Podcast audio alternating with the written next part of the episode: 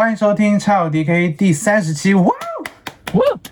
整数期内，非常隆重是。的，我觉得要跟大家分享一个非常好的消息，是关于我们电台，也关于赵四。那我先分享一个关于我们这个播客电台的一个好消息，就是要收了，对我们在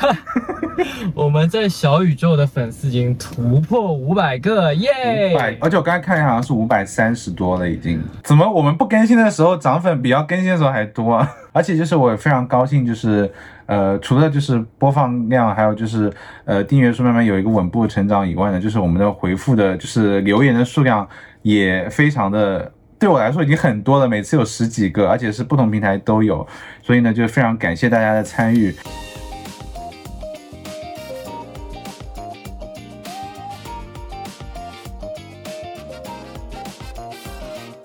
先进入今天的话题哈，就真的不得不说，就是，呃，其实跟上一期节目来说，我们又有一小段时间没有更新，那到底为什么呢？是因为我本人那个之前是在法国的 Par Paris，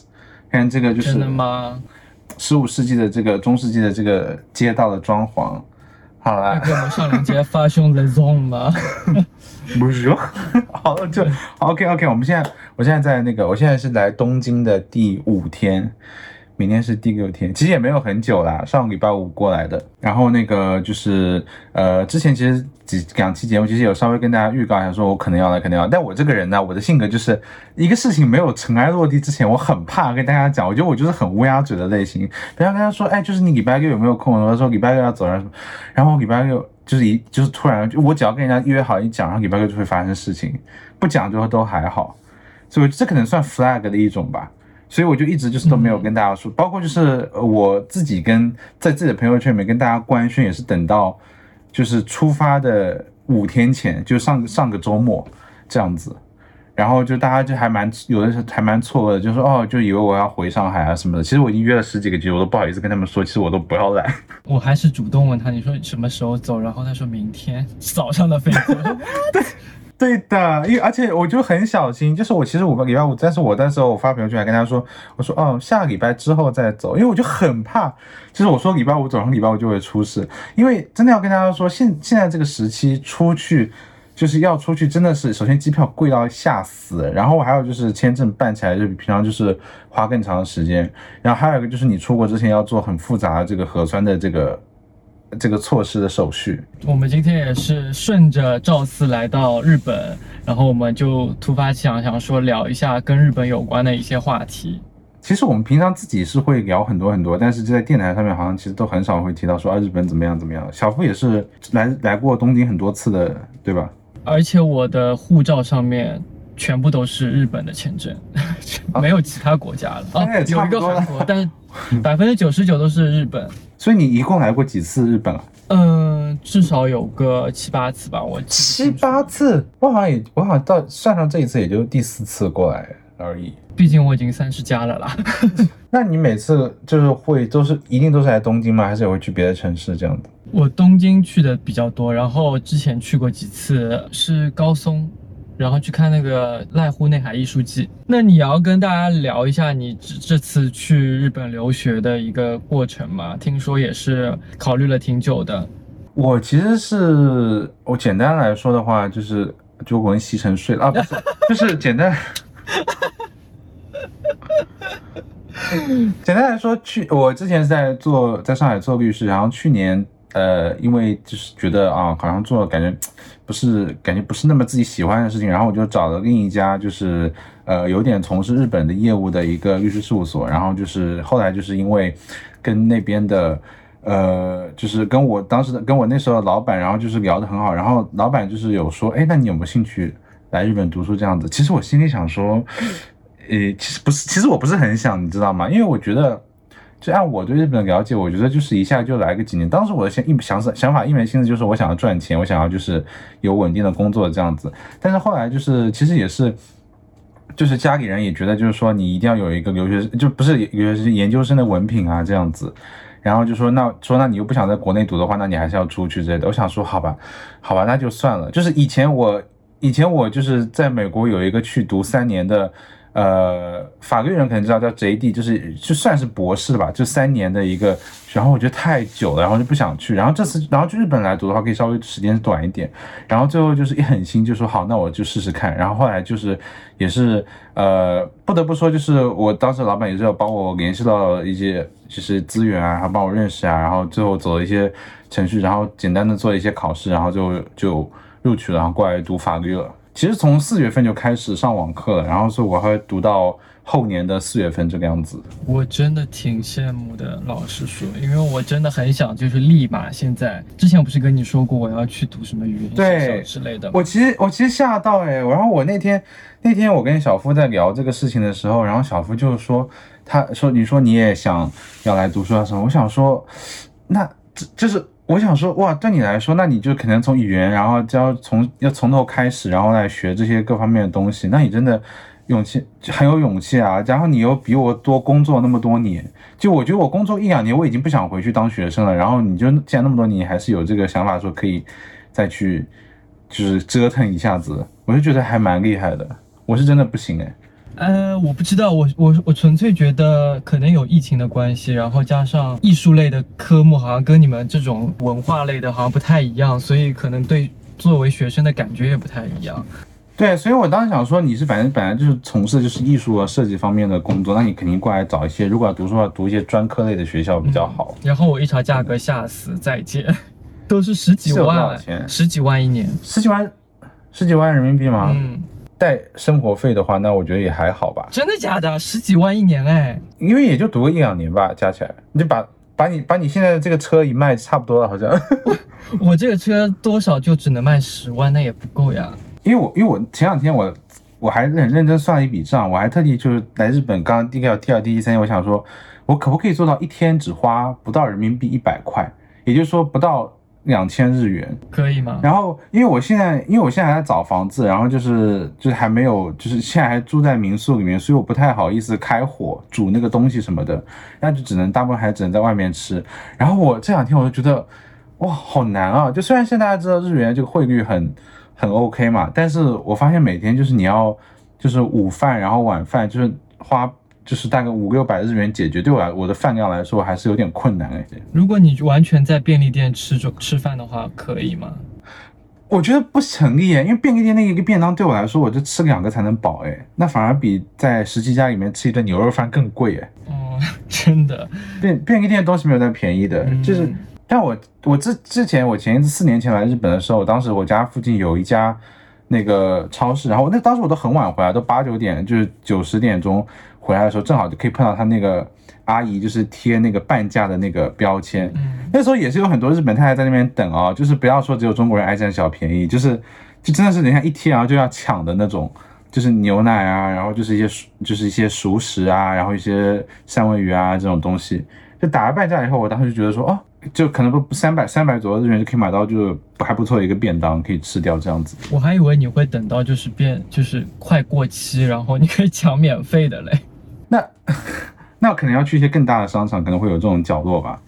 我现在已经有点开始担忧自己的财务状况了。我其实我作为旁观者，因为我感觉你跟你男朋友还蛮稳定的，没想到你就是可以就是做出。就是差不多要两年吧，两年留学跟他远距离的这种感觉。我觉得我要忏悔啊！我刚才我刚才完全忘记这一茬，我还想 说，对，其实我不想出去很大一个原因是这个，但是我刚刚忘记讲，我想说，哎，还有什么事情？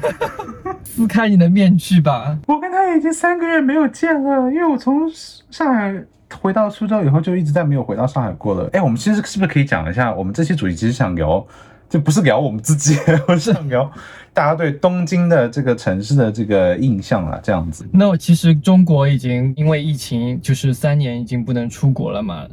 我们也想问问看，大家上一次去日本是什么时候？我们今天也可以来分享一下我们之前去日本的时候发生的一些好玩的故事。跟上一次来日本的这个心情完全不一样。上一次我真的是抱着一个非常澎湃的，就是啊，就是很开心、很期待的心情，然后过来的。嗯。因为之前，因为再往前，我都是小时候跟妈妈一起过来，那就有的是就是旅游嘛，然后那时候也不懂嘛，然后日日语也不是很好，所以感觉不一样。然后我上一次来是真的就是大学，然后我日语已经不错了，然后可以一个人生活，而且是一个人过来，所以那时候我就是整个就是什么都尝试了，基本上。有吃到什么好吃的东西吗？哦，我记得我们也停干了，就是我当时在日本吃的最多的就是就是松奶家，哎，其实这个在上海日月光也有，对，有有有，就是它是一个猪排饭，然后呢，它就是你每次去吃的时候，它会有一些活动，就比方说这次我们的可能呃七百日元的套餐，然后这次只要五百日元，然后然后你每次去吃的时候呢，它又会你这次去吃，然后他会给你一个优惠券，就你下次来用的时候，他就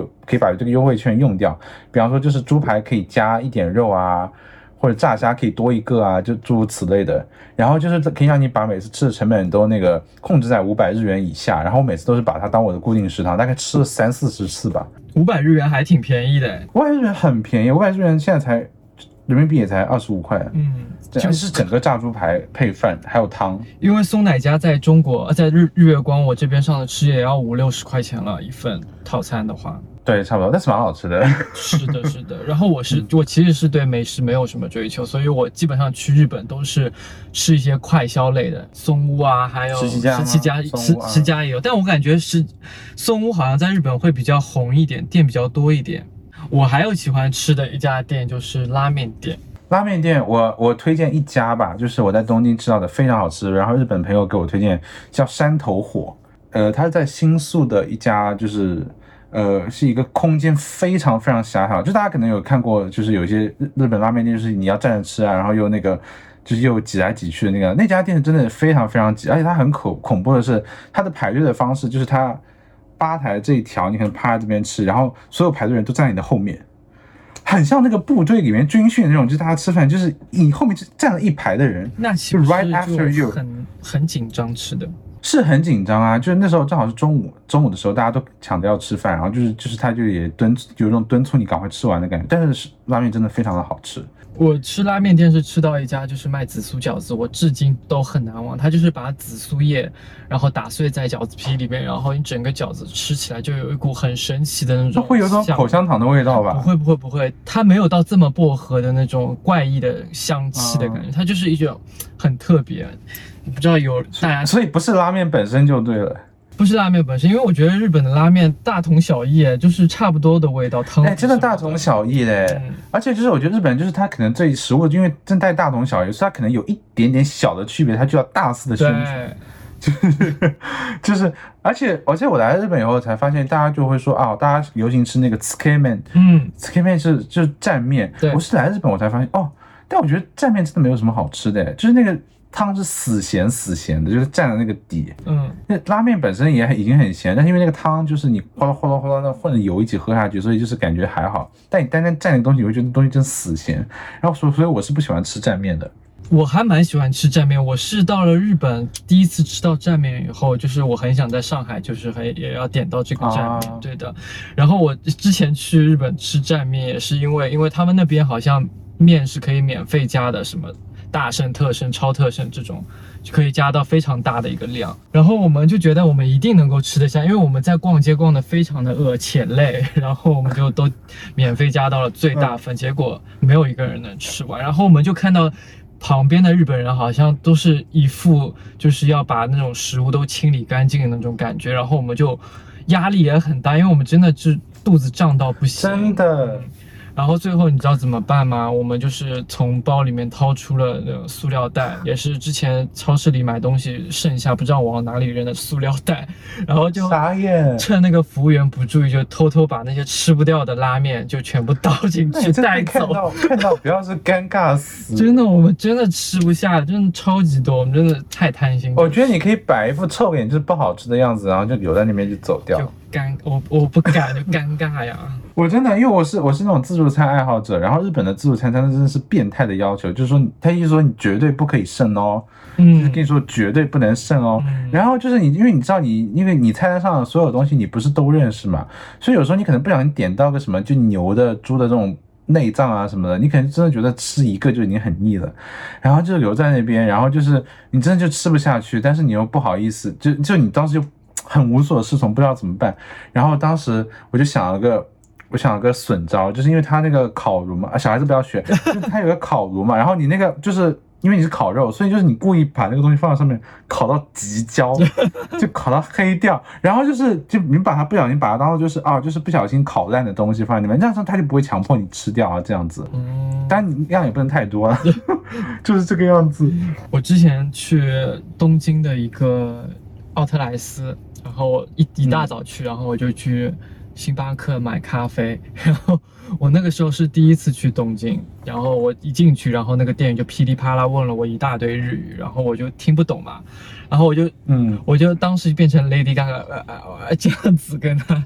他就开始给我做手势，他就一开指指耳朵说是。意思就是说你是听不到吗？还是讲不能讲话？我整个被当聋哑人，你可能手语太多了，人家觉得你是 我真的当时被他问，他跟我叽里咕噜讲了一大堆日语，然后我就呃呃呃呃，然后然后说哦，我说嗯，I can speak Japanese，就这样子，然后他说哦，然后他在帮我，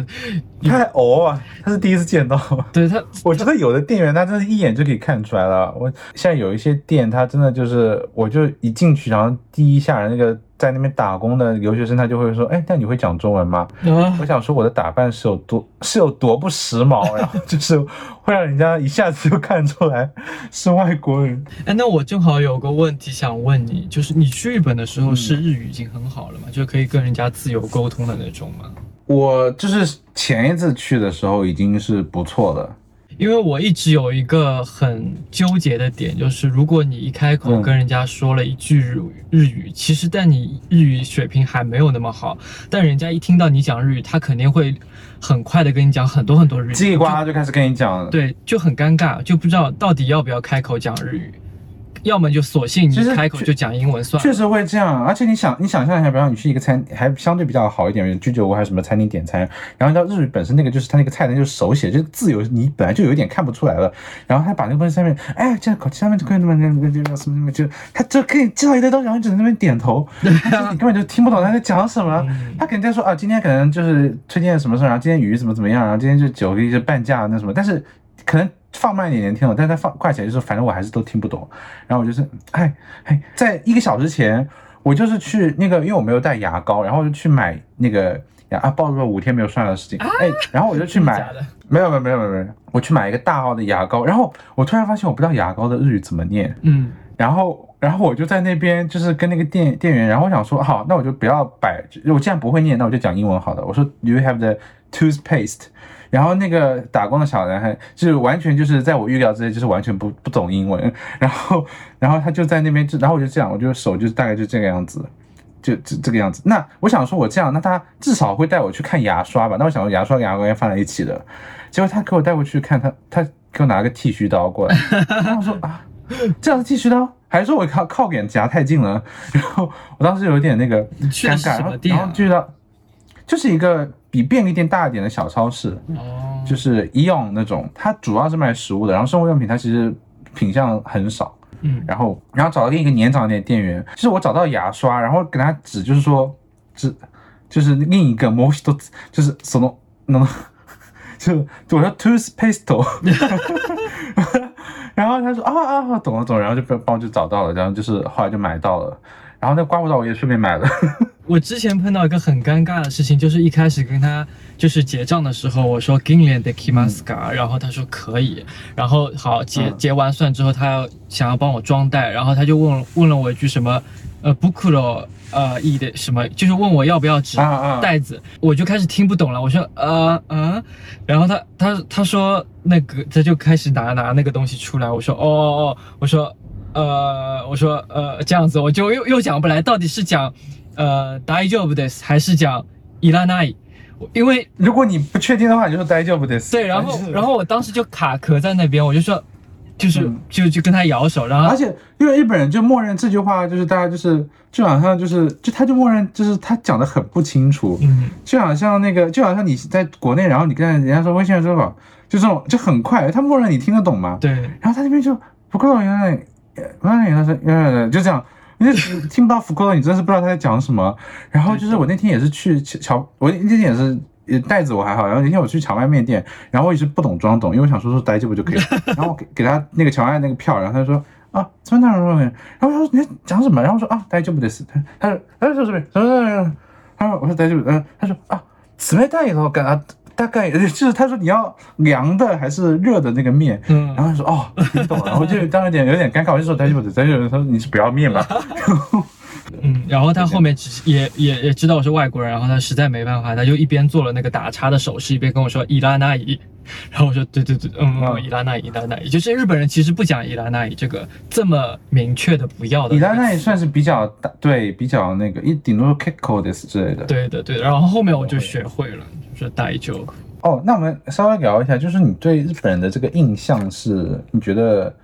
就你现在还想回想起来，在当时在日本这个游旅旅游的时候，会有什么样的好的或者不好的印象吗？我觉得，嗯，总的来说给我给我的感觉就是很方便。然后我之前还丢过东西，他们都还帮我找回来什么的。但是我也觉得，在哪里丢东西？呃，高铁上还是呃那呃应该新干线吧，啊现在是你下车然后丢东西，怎么找得到？就是我找他们那个服务台，然后跟他说我丢了什么东西，然后嗯他就帮我过了两天帮我找回来了，就是好像是打电话给我的那个酒店还是什么的，然后再帮我那很厉害耶。对的，但是也是因为服务太过于好，然后我也是很受不了他们太过于细致的服务。就是之前我去，嗯，帮人家代购东西，然后他跟我说这家店没有，但是可以到另外一家店去问问看。然后好，嗯这件事情就开始了，他就从，呃，要要告诉我另外一家店地址在哪里，然后怎么走，开始给你画图是吧？对，开始跟我画图，然后他还叫了一个领班还是谁出来，就是叫另外一个 staff 过来，然后嗯整个过程花掉了大概有三十分钟。一开始他然后你又不好意思说不要是吧？对啊，我想说你地址给我，我自己 Google Map 就是完全能够找得到，电车又这么方便，对不对？然后他就是在那边搞了很久很久，我真的是晕哦。就是你只要去那种稍微大一点的百货商店，然后就稍微高级一点，有那种就导引台那种地方，你基本上问他一个地方什么的，他一定会拿出纸笔来给你画图。上次我 我就是问了一个呃什么地方，然后他还把我送出去，跟我说这么走那么走。我说哦，谢谢谢谢，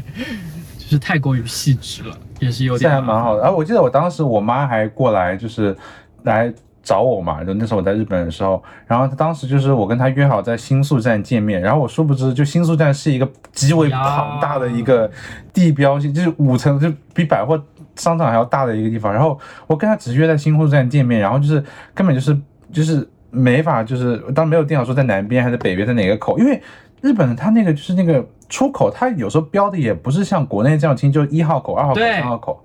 它有时候就是什么西南口，什么九 A 对八 B 的，我听也听不懂。就什么改扎什么地方，然后三 C 阶段什么对的然后根本就是我跟我妈讲，那个就是她根本就是没法去知道，然后跟她共享位置什么，她又不太看得懂，因为你知道那个手机在外面的网，它那个定位 GPS 有时候会飘。然后呢，实在就是没有办法，然后就是我妈，就是我在跟她打电话的时候，我妈就突然灵机一动，就把电话递给旁边一个可能是哪里的日本人上班小姐，当时早上九点哦，嗯就是就那个那个那个那位小姐肯定是已经非常急的要去上班，然后我妈就很白目的把电话给她，然后人家小姐，我听得出她语气非常的焦急，但她还是要帮我们把那个路线给搞懂，然后她就给我打电话，但实际上，你知道我对新宿这个地方我也不熟，就是。就是我妈那个地方，我也不知道她们在哪里。然后那个小小姐跟我说她在哪里，但是我也没法讲清楚说我现在在什么地方。所以最后就是整个就是一一路走，然后一路打电话，就大概也要七八分钟吧。然后，然后就终于就是好像运气很好，最后我们就碰头了，远远的看到彼此，然后就看到那个小姐就是就是那个 哎呀，看到 Disney 太好，然后把那个手机光速的送回我妈，然后就飞一般的跑出去上班了。然后我妈就说哦，那太不好意思了，就就她已经非常非常值了。而且新宿这个站本身就是好像有好多层的感觉。好多好多层，但是我觉得日本还有个非常厉害的点，就是很多乡下的地铁站它是没有那个闸机的，它是没有那个挡人的那个机器的，它就是一个。就真的很裸露，嗯，就是一个收钱的机器放在那边，让你自己去刷。说到地铁这个事情，我要吐槽一点，就日本的这个交通费，因为可能是因为它有很多家那个私营公司的运营的关系，就还是蛮贵的。嗯，像我那天我来的第二天，呃，第三天我去了一趟我那个学校，我那学校在那个八王子市市，就就是等于东京都嘛，就东京是个省嘛，然后它八王子是属于是已经是东京这个城市以外的一个县市了，就有点像类似于上海到昆山这种感觉。然后我地铁过去大概花了一小时二十分钟，然后我算一下，我来回的车费大概车费大概要一千五百日元。这么吓人。对呀、来就是过去要七百多日元了，因为我要转这个两百多到这边，然后再两百再乘以两百多到这边，然后再乘以两百多到那边，要转两次，然后每次都是两百多日元，然后他就觉得哇，那这样真的学校真去去不起呢。那个时候我们去日本就是研究了好多这种那个一一日券、两日券什么的，有 JR 公司的，有那种东京地铁地铁的，嗯然后还有都营的那些就是地方的那种另外第三方公司的，就是有非常多的那个买法和算法，真的超级麻烦。但是我那种真的是，我觉得，因为你旅游的话，其实一天你也不可能去太多地方，也就两三个地方撑死了。就当时算啊，了一下那个不会哎，啊，然后我们我我这，我让我真的懒人，我我现在可能一天去一个地方吧。那个时候我们真的就是可能也是要为了把这个卡用尽，然后我们就嗯基本上五六个地方都可以去到的吧，一个站也去可以去完涩。涩谷，然后去新宿，然后去完新宿又去六本木那种类似的行程对。对对对对，就肯定就全部走一遍。我还想吐槽一个事情，就日本这边这个现金社会真的太严重了。就虽然早有心理准备，但是我觉得我来光是三四天，我那个银钱就已经堆到一个用不完的状况了。哎，你现在去还会有这个问题吗？真真的啊，就是因为可能我还因为还没有办信用卡，所以就是没法用什么，他们有个叫 PayPay 还是叫 Line Pay 这样的一些东西。但我但我有观察，日本人用的用在线支付的也不多诶，我就是几乎没有碰到，大家基本上还在用现金的。因为我之前去东京的时候，基本上就是除了刷卡，他们很多那种、呃餐饮店都是可以支支付宝的。啊，支付宝那那是是确实有些旅游的比较热门的地方的话是都会有。我这次还碰到可以用微信支付的，去那个 Donkey Hotel、我之前用到现金就是一把那种硬币嘛，然后他们硬币又分的特别的细，这个好像一日元都可以有一个硬币出来。就一到五百都有啊。对的，然后后面我就剩下这些东西的时候，我就去某一家商店，然后我全部扔给他，让他去结算，然后再还有另外的钱的话，我再刷我的信用卡，就是我一定要把这些硬币全部花啊完。，这样还蛮然后好的但。然后日本人也就是很很耐心的，他好像还有一个专门嗯算那个硬币的一个小盒子，他会这样一摆就知道是多少钱什么的，他就一一个对，他都是机器算的，他不用人来算哈，基本上。那除了就是这个以外，我们聊一些就是交友相关的吧。就你来这边有约炮吗？我有约过两次，一次是其实是中国人，还有一次反而是一个日本的上班族。对，然后我觉得哦印象比较深刻的是那个，啊不就两次，其实都蛮有意思的。第一次，哎，你昨天有上扬哎，感觉是不错的经历哎。嗯，我觉得其实都一般，只是比较猎奇。我觉得，因为第一次 那个人一开始还在软件上问我你看漫画吗？我想说我不看漫画，这个我跟你讲过吗？没有哎，他问我看不看漫画，我说呃不怎么看。然后他哦，他然后他后面就是话锋一转说，其实我们去就可以约在那个漫画屋，就是看漫画啊那个、像网吧一样的这个。对对对，那边怎么做爱啊？嗯、不做，但是他会给你一个隔间嘛，对，然后你就可以玩一些其行他的吧？，就玩一些其他的东西了。你很怕到那边真的人家就拿一本漫画跟你一起看，然后就开始无声的约会。密闭场所我觉得也很恐怖，就是大家一定要就是很静音，然后因为它其实不是密封，不是密封的，而且你就算是在那个就单间有沙发那个小房间里面，你讲话其实隔壁也还是听得到，没有那么安静。是的，而且但我觉得是不是日本人其实还挺多的，因为我看过很多片子，他们就是在这种房间里面在就是自己玩嘛。你说 masturbate 吗？呀儿，这个应该我 对我也有过，因为他那边就是在因为他那边还有可以洗澡的地方哎，我当时记得他那边还有淋浴间，还条件还蛮好的。是是是是然后我冲完澡就在那边，就是因为我当时去那边，我记得好像就是我的，我当时在京都，然后那个网就是没有信号，就没有网络，然后就好无聊，好无聊。然后我走就走到这个就是小网吧，然后就进去，就是它也是可以有看漫画，然后你就可以有一段时间可以吃甜品啊，什么喝饮料这样子。嗯，然后这边就好像待了七八个小时吧，这样子，待到无聊，然后我就自己走回家了。然后我还有一次就是在那个高松市，就是一个比较呃乡镇的一个城市，然后哎，那你是怎么约到这些人的？呃 Nine Monster？你 用 Nine Nine Monster？虽然是一个呃熊族偏多的一个软件，但是也是可以有一些不一样的人在上有。多？吗？我最近翻到的都是六十公斤的，我真的有点绝望。真的很少，就是那种稍微偏瘦一点的那个体型的人。好吧，但 anyway 有，然后那个人因为在那个高松，其实公公共交通不是很发达，地铁线、嗯他们不是地铁就是 JR，然后他一每一个班次可能要等到二十分钟以上。哦，对，然后那个乡下真的是很慢，这些是的，然后那个人就开了那个丰田的那个车来接接送。是什么小企业主这样的吗？我不知道他他说你就等在那个什么 Seven Seven Eleven 门口，我来接你。哦 然后接到之后一然后一上车，然后他那个手就过来，你知道吗？我真的吓死我说，啊，对，但我觉得还蛮刺激，蛮好玩的。就第一次上日本的车，然后还被这样，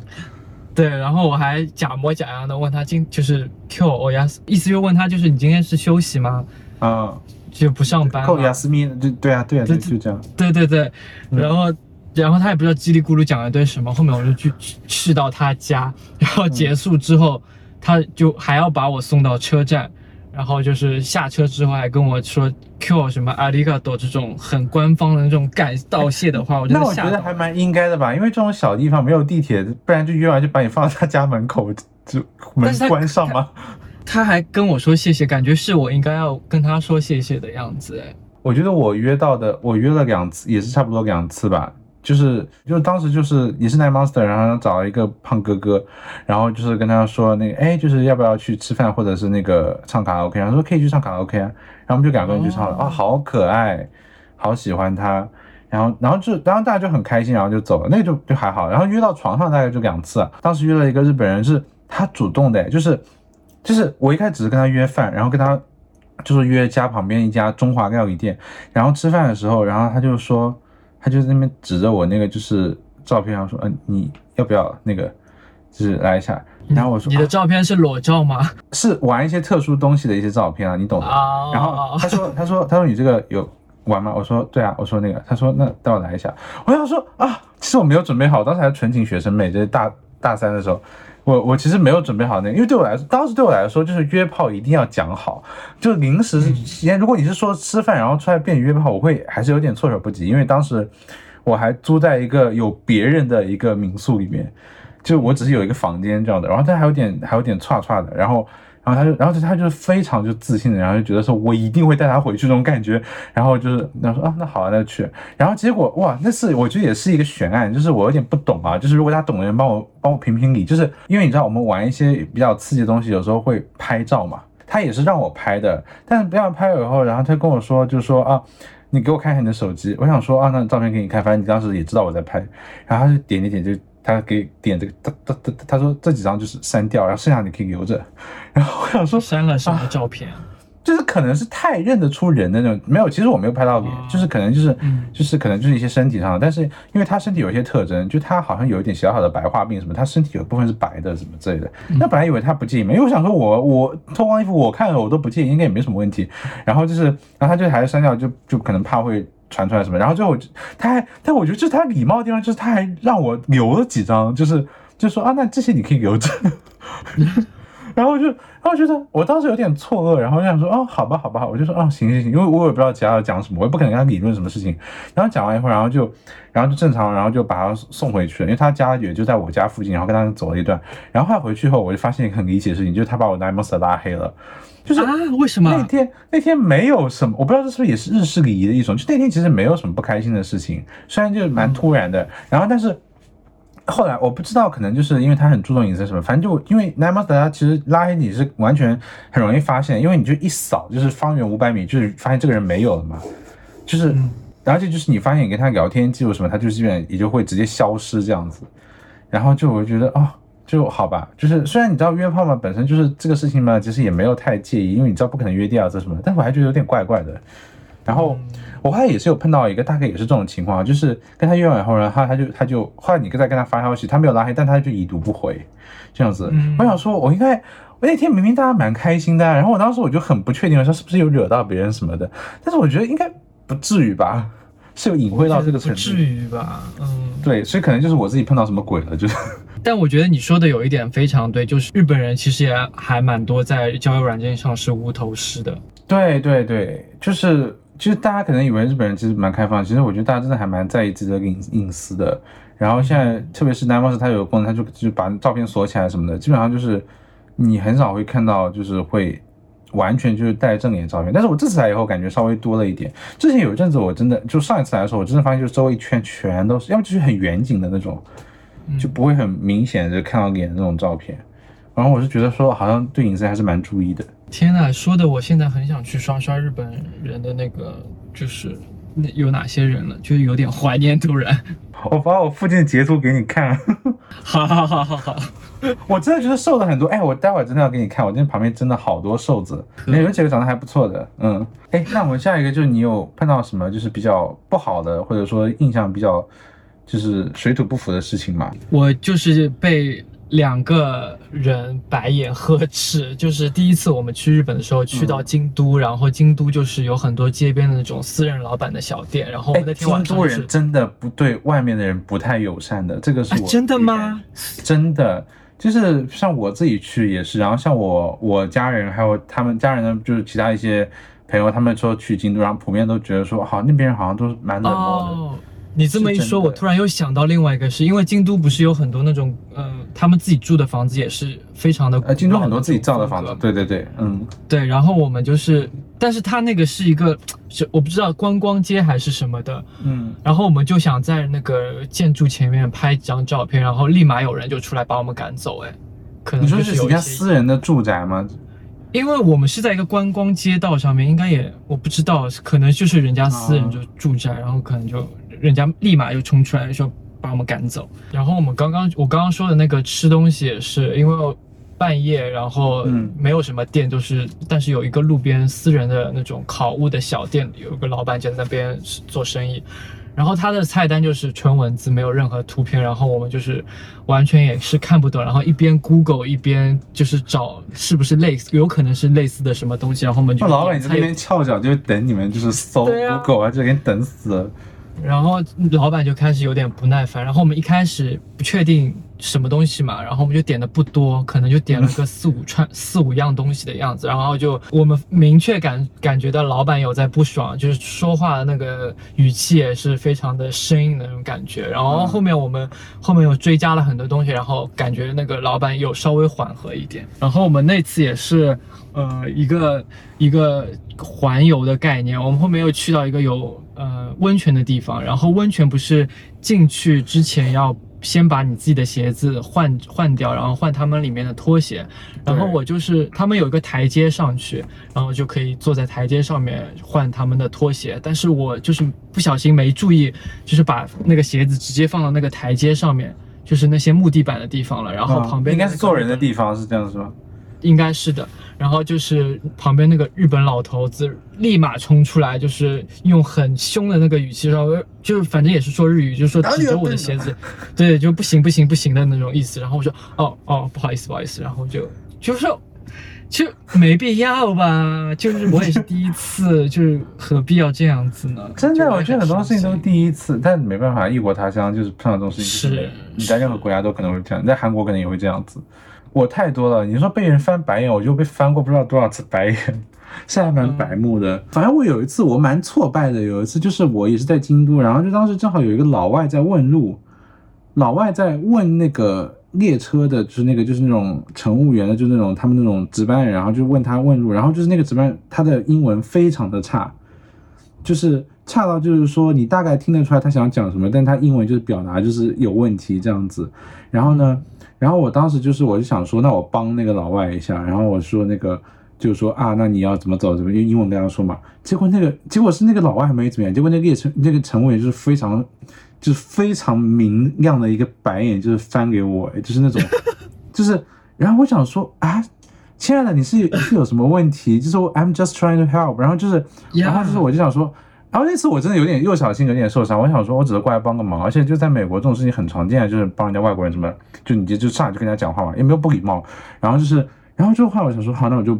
就走远了，然后就远远看到他们就还那个老外还在跟他就是在那边纠缠，在那边讲那个地方，然后他就讲不明白。我说他可能自尊心受挫，然后觉得他英语一定要讲出来还是怎么样。我记得有一次我们也是逛街逛了很晚，然后大包小包提在手里嘛，然后我们就最后最后一站进到一个药妆店，然后时间晚了之后，药妆店有一层的那个呃美呃彩妆区，它就是其实先关门了，然后我们看到有几张椅子，因为我们有个朋友已经在结账，然后我们就坐到那个椅子上，想说要休息一会儿，等他一下，然后也是立马一个服务员一个 staff 冲出来就跟我说这样子跟我们摆手说不行不行不能坐不能坐，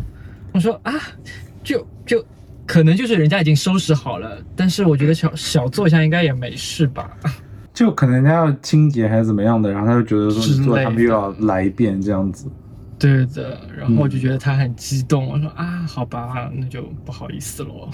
然后就是我还有就是我想到就是当时去二丁目的时候，因为就是你真的不太知道怎么样逛吧，然后就是因为你去那种就大家都在那边就是跳舞啊那种舞舞趴那种，就是像那个 ISO Top 这种，嗯就就是那种大吧，还有 Ego Tokyo，其实我是没兴趣的，因为我觉得这种就是。都很吵，而且你一个人去真的没什么意思。然后当时我都是去那种小小的吧，然后但进去以后呢，我觉得他们可能更多都是做那种熟人生意，就是可能这个酒吧老板他可能跟固定几个朋友每个礼拜六他过来会去喝酒啊，他聊，所以他就没有什么空来管你这种落单的这种外国游客，就是可能就是过来喝个热闹的。然后就是当时我跟我我的我的男朋友一起过去的时候，就是他，因为我男朋友很想去那家店，就是那个，因为他以前看过一个 GV，然后那个老板就是在那边有一个酒吧，然后我们就是他就是冲着那个去，就我们想很想去看他本人，然后过去以后呢，然后就那他就是那种很礼貌性的微笑，因为他本人长得比那个 GV 里面老很多，所以我们就。这样当下就也是兴趣就有点荡掉，然后就他就一直在跟他的家朋友这边聊天，然后跟我们这边他就基本上不管我们，然后就是，然后就是那个，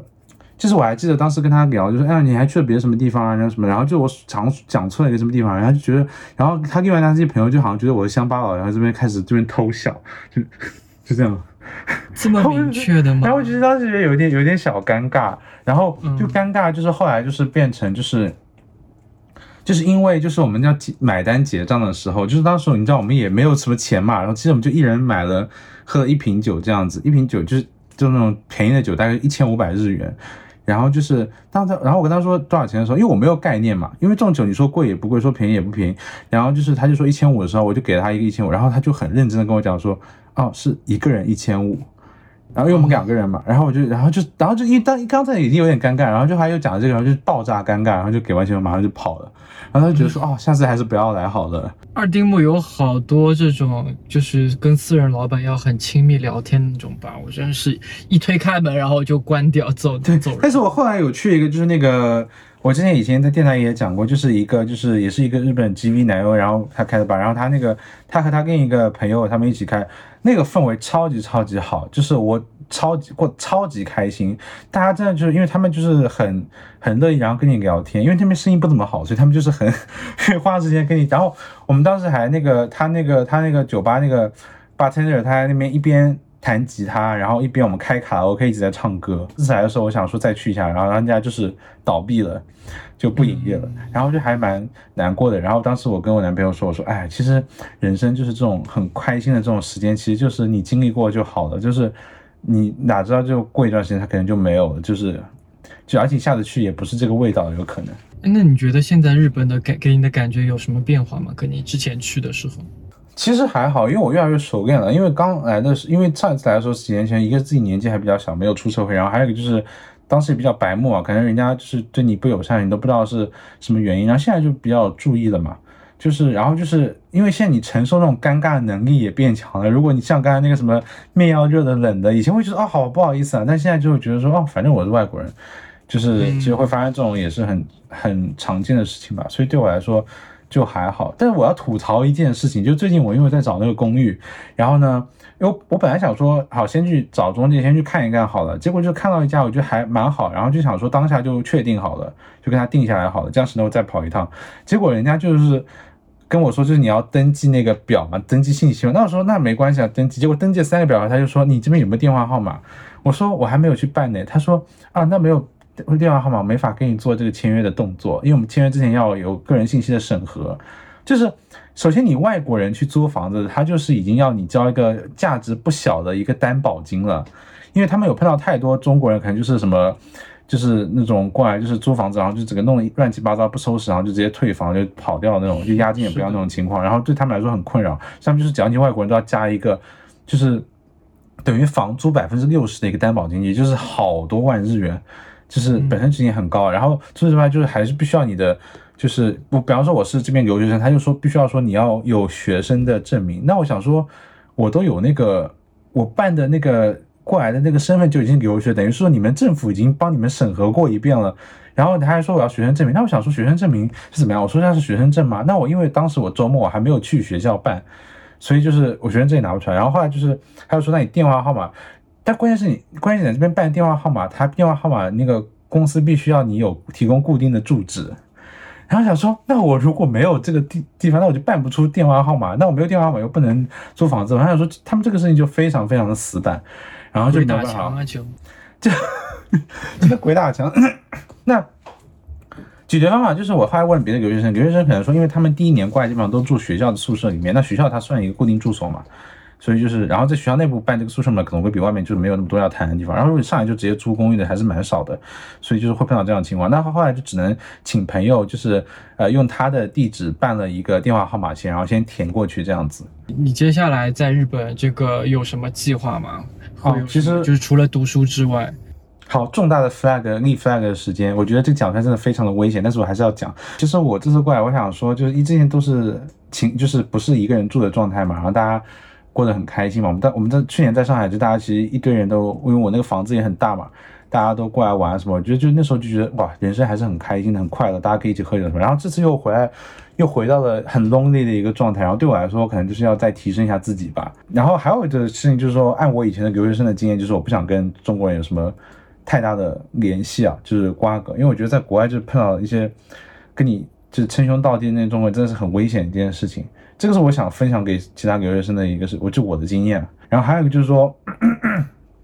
Sorry 啊，有点哎，可能可能是确诊。OK，然后，然后，然后还有一个就是说，我可能想要去呃一个人去旅游，然后去一些比较不太就可能旅游不那么热门的一些日本的城市吧，呃南部一点的，像熊本啊那种什么地方，然后包括我很想去冲绳，说这次也是一个计划。再往下一个就是我想拍一些 vlog，就看看自己能不能当 YouTuber。但我后来发现还挺难的，因为我真的做视频真的特别特别慢。然后就是下一个就是很大目标，就是希望我们的电台可以继续做下去。然后我是希望可以在这边可以认识一些朋友啊，日本人，有机会还大家可以来请他来当嘉宾，然后我们来继续分享一些内容这样子。那么小付要讲一下你对未来，因为其实待在国内这一年的这个巨变也不比在国外要小哎。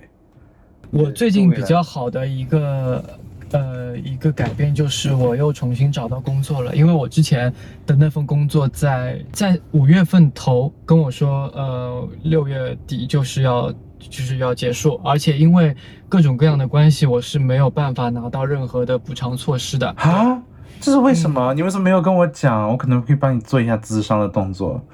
就是很难说，因为有一些人际关系的，就是问题，所以没办法拿到。就是我也不会去主动争取这个事情。但是比较好的消息呢，因为我从七月份开始又有找到新的工作，嗯，对的，这个是让我比较最近心态也比较好的一个。那你真的蛮 lucky 的。我最近有好几个朋友，他们就说他们被裁员了，而且就是拿。拿不到就是法律规定的就是那个够额的补偿金，这就会跟你跟你各种 argue。然后我最近还帮人家就是就给一些意见啊什么的。就是大家最近如果碰到裁员的话，你真的就是呃像这种裁员一般都是要有 n 或者 n 加一的这这些补偿，然后包括就是甚至可能拿到二 n 之类的情况，你可能要网上去稍微那个咨询一下，因为这个真的是现在很多企业会吓你之类的。就好像我有个朋友，他就是说。企业跟他说，因为你之前迟到太多次了，所以我们本来是可以解雇你的，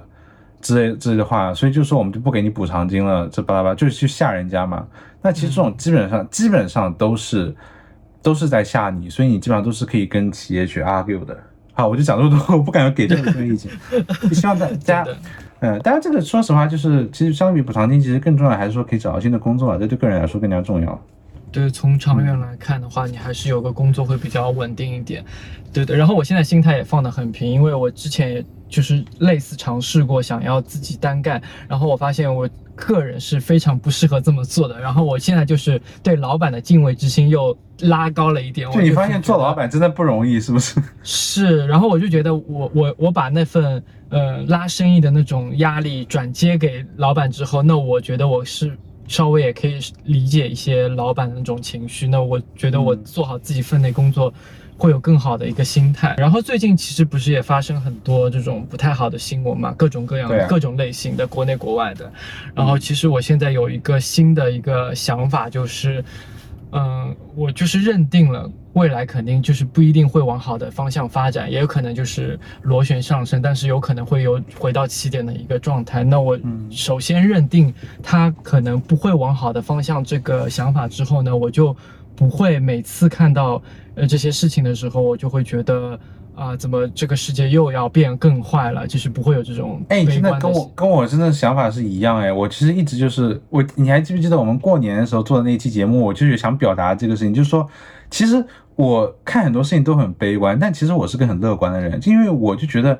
这最差那个情况发生了，我也能接受，我也因为我想过，它不是突发一种状况，让我很错愕的状况，所以我可以接受，所以我其实反而是个很乐观的人。对的，就是你就就已经心里有预设，说它就是这样子的一个烂东西了。那你就算遇到烂东西，那你的心态还是很平缓的，反而就是你能够在那个当下用很积极乐观的态度去处理各种各样的事情，就是我最近的一个自我的感悟。那么。节目的最后呢，我们要有一个新的小栏目，就是我们要叫什么？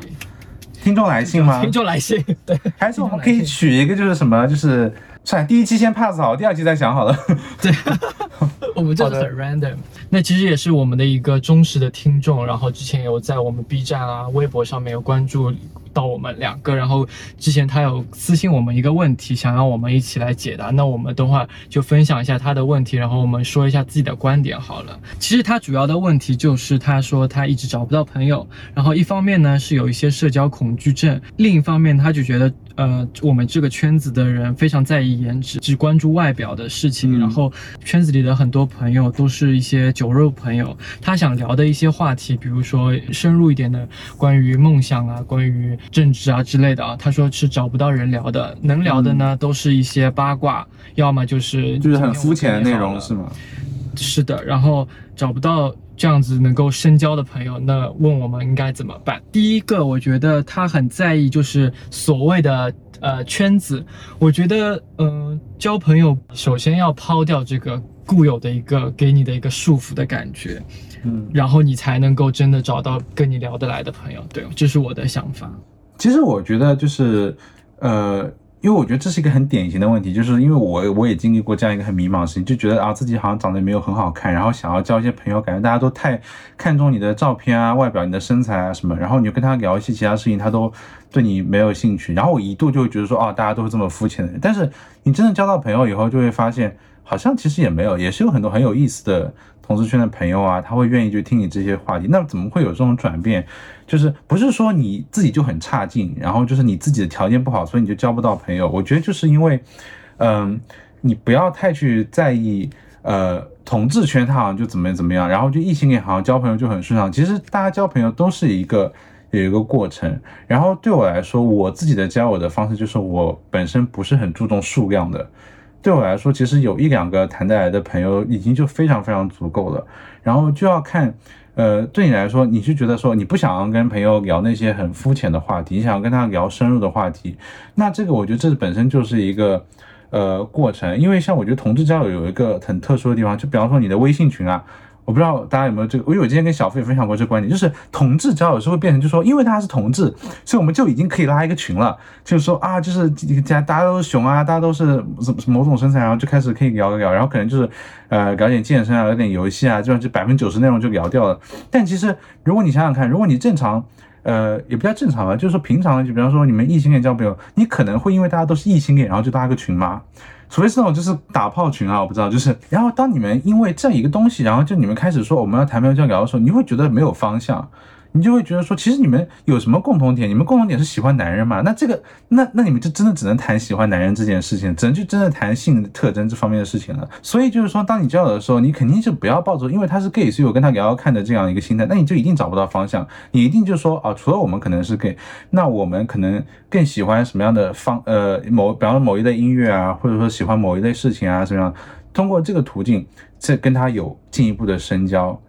然后才有进一步的发展，这样你的交友才会比较有交到好朋友的这个概率会比较高。观众朋友们，如果呃对这位朋友，然后他提的这些一点，你有什么好的一些分享和内容的话，你也可以就是。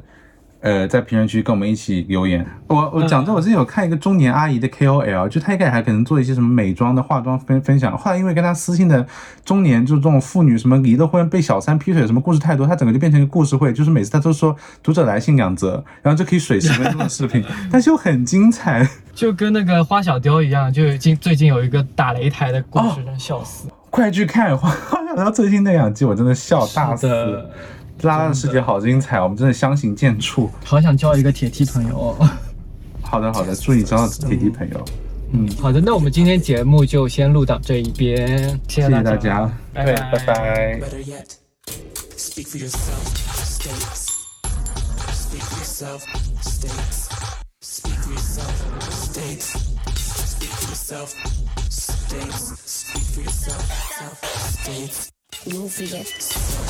States. Speak for yourself, states. Speak for yourself, states. Speak for yourself, states. Move for yourself. I could be be be it be sexy, or I could be sad and bad. Just like sweet with a treat.